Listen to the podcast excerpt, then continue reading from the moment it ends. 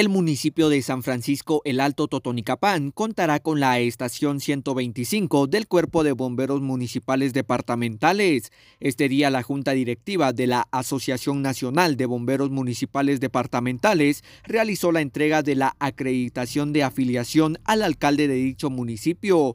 En los próximos días se realizará la inauguración de la estación 125, estación que estará al servicio del municipio de San Francisco El Alto y sus alrededores. Desde emisoras unidas de Totonicapán informa Jimmy Chaclán, primera en noticias, primera en deportes.